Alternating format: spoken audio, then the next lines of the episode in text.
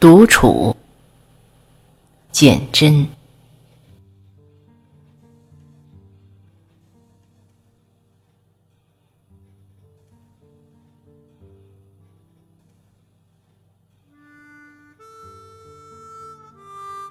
在花市荼蘼的人生街市，敢于独自走入无人永境的人，最能品味独处之美。虽然红杏枝头春意闹，一直是人所向往的风景，但我愿意说，青罗拂行衣更能永生慨叹。独处。为了重新勘察距离，使自己与人情世事、与锱铢生计、与世日苦多的生命悄悄地对谈。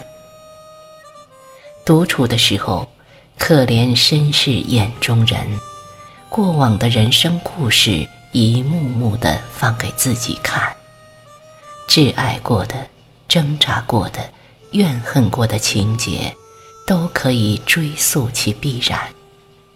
不管我们喜不喜欢那些结局，也不管我们曾经为那些故事付出多少突然的心血，重要的是，他们的的确确是生命史册里的篇章，应该毫不羞愧、毫不逃避地予以收藏，在记忆的地下室。让他们一一陈列着，一一守口如瓶。独处也是一种短暂的自我放逐，不是真的为了要摒弃什么，也许只是在一盏茶的时间，回到童年的某一刻，再次欢喜。也许在一段路的行进中，揣测自己的未来。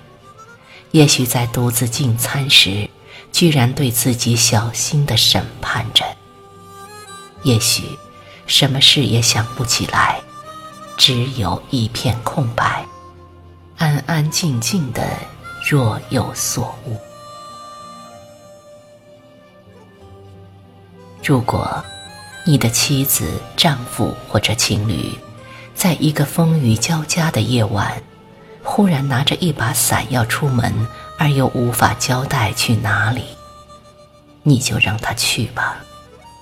因为，再亲密的人的谈笑风生，也比不上独处时候不为人知的咏叹。